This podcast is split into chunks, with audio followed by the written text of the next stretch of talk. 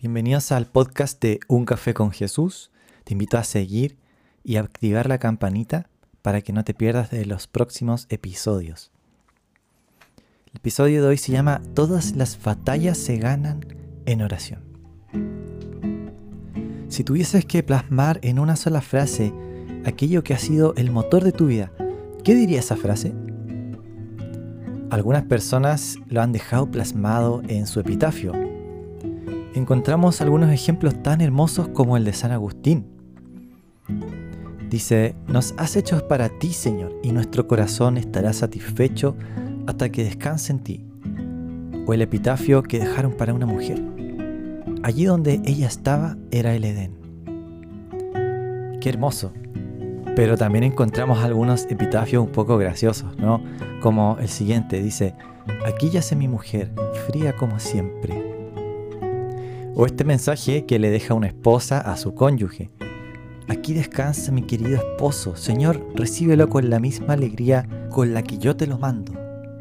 Bueno, yo pensaba en esto, de los epitafios, y te quiero compartir hoy lo que Dios ha puesto en mi corazón como una carga de vida, ¿no? Como si fuese un tatuaje en mi alma.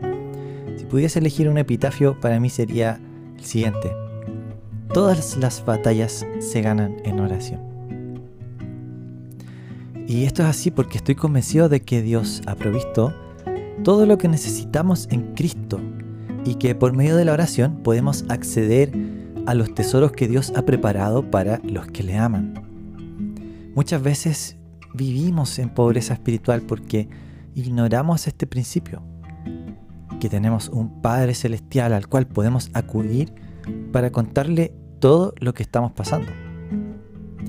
De hecho, el libro de Santiago nos dice, no tienen lo que desean porque no se lo piden a Dios. Así que es por medio de la oración que accedemos para encontrar las cosas que Dios mismo desea darnos y estamos seguros que si oramos alineados al corazón de Dios, obtendremos lo que pedimos. Por eso la Biblia nos dice en 1 Juan 5, versículos 15 y 16. Y estamos seguros de que Él nos oye cada vez que le pedimos algo que le agrada. Y como sabemos que Él nos oye cuando le hacemos nuestras peticiones, también sabemos que nos dará lo que le pedimos. Algo que sabemos que Dios desea darnos es su Espíritu Santo. Jesús lo dijo en Lucas 11, versículos 11 al 13. Dice, Ustedes, los que son padres, si sus hijos les piden un pescado, ¿les dan una serpiente en su lugar? ¿O si les piden un huevo, ¿les dan un escorpión? Claro que no. Así que si ustedes, gente pecadora, saben dar buenos regalos a sus hijos, ¿cuánto más su Padre Celestial dará el Espíritu Santo a quienes se lo pidan. Así que qué maravillosa noticia saber que Dios quiere hacer más contigo por medio de su Espíritu Santo. Así que no te pierdas la oportunidad de estar pidiendo en este mismo momento, Dios, yo quiero más de tu Espíritu Santo. Sumérgeme en tus aguas. Deseo ser dirigido, empoderado, guiado y apasionado por tu precioso Espíritu Santo. Espíritu Santo, quiero más de ti. Así que este es nuestro primer principio, que tenemos un Padre bueno y que desea escucharnos. El segundo principio que quiero compartir contigo hoy es el siguiente, que la oración también es lucha. En la oración también batallamos. Al orar, batallamos con nuestro propio cuerpo, incluso que muchas veces no nos acompaña en las mañanas para orar. Y en ese caso quizás lo que necesitamos es cuidar nuestro descanso, porque también Dios nos hizo personas integrales. Pero la oración no solamente es lucha con nuestro cuerpo, sino también con nuestra alma. Y cuando digo esto me refiero específicamente a la combinación de pensamientos, emociones y voluntad. Batallamos por tener una rendición completa a la voluntad de Dios. No negamos nuestras emociones, sino que se las presentamos a Dios en oración vemos un hermoso ejemplo de cómo Jesús hizo esto en Mateo 26, que nos dice que comenzó a estristecerse y angustiarse en gran manera. Entonces Jesús les dijo, mi alma está muy triste hasta la muerte, quédense aquí y velen conmigo. yendo un poco más adelante, se postró sobre su rostro, orando y diciendo, Padre mío, si es posible, que pase de mí esta copa, pero no sea como yo quiero, sino como tú. Dios desea escuchar el clamor de tu corazón, aunque Él ya sabe aún más de lo que podamos siquiera contarle. Sin dudas que Él anhela tener una conversación con nosotros. Y cuando hablas con Él, créeme que Dios te escucha con una completa atención. Él no se cansa como pensando, otra vez lo mismo. Más bien su fidelidad es incondicional. Así que puedes venir con completa confianza ante tu Padre Celestial para contarle lo bueno, lo malo, lo difícil, lo complejo de la vida. Y es en este proceso de rendición en la que luchamos por abandonarnos en los brazos de Dios, en completa confianza y entrega. Por esta razón, la oración es lucha, pero también es proceso, porque la entrega requiere de tiempo, pero vale la pena esperar en el Señor y aguardar por su salvación. El místico del siglo XV, Tomás de Kempis, escribió un libro que se llama La imitación de Cristo, que refleja este proceso de entrega radical. Quisiera finalizar leyendo para ti algunas de sus líneas. Y mientras leo estas líneas, te invito a pensar quizás en tus propias luchas.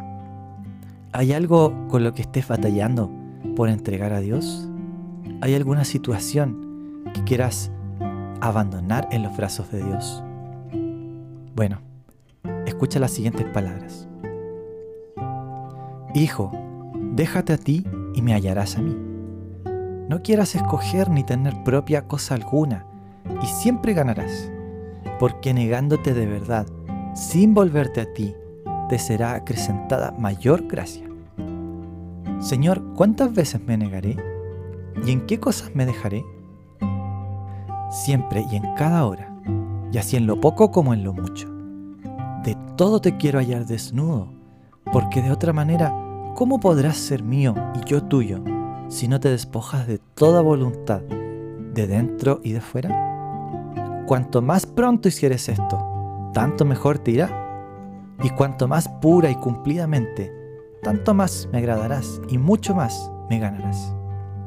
Algunos se renuncian, pero con alguna condición, que no confían en mí del todo y por eso trabajan en proveerse. También algunos al principio lo ofrecen todo, pero después, combatidos de alguna tentación, se vuelven a sus propiedades y por eso no aprovechan en la virtud. Estos nunca llegarán a la verdadera libertad ni a la gracia de mi dulce familiaridad si no se renuncian del todo, haciendo sacrificios de sí mismos muy continuamente, sin el cual ni están ni estarán en la unión con que se goza de mí. Muchas veces te dije, y ahora te lo vuelvo a decir, déjate a ti, renúnciate y gozarás de una gran paz interior. Dalo todo por el todo, no busques nada, está sosiega y puramente, y sin dudar en mí, y me poseerás y serás libre en el corazón, y no te hallarán las tinieblas. Esfuérzate para esto, agoniza por esto, trabaja en desear esto, que te puedas despojar de todo propio amor y desnudo seguir al desnudo Jesús, morir a ti mismo, vivir a mí eternamente, y así huirán todas las falsas e inicuas imaginaciones, y los superfluos cuidados también se apartará el temor demasiado, y el amor desordenado morirá. Gracias por escuchar este capítulo. No te pierdas la próxima semana en donde vamos a seguir hablando acerca de la oración. Que Dios te bendiga.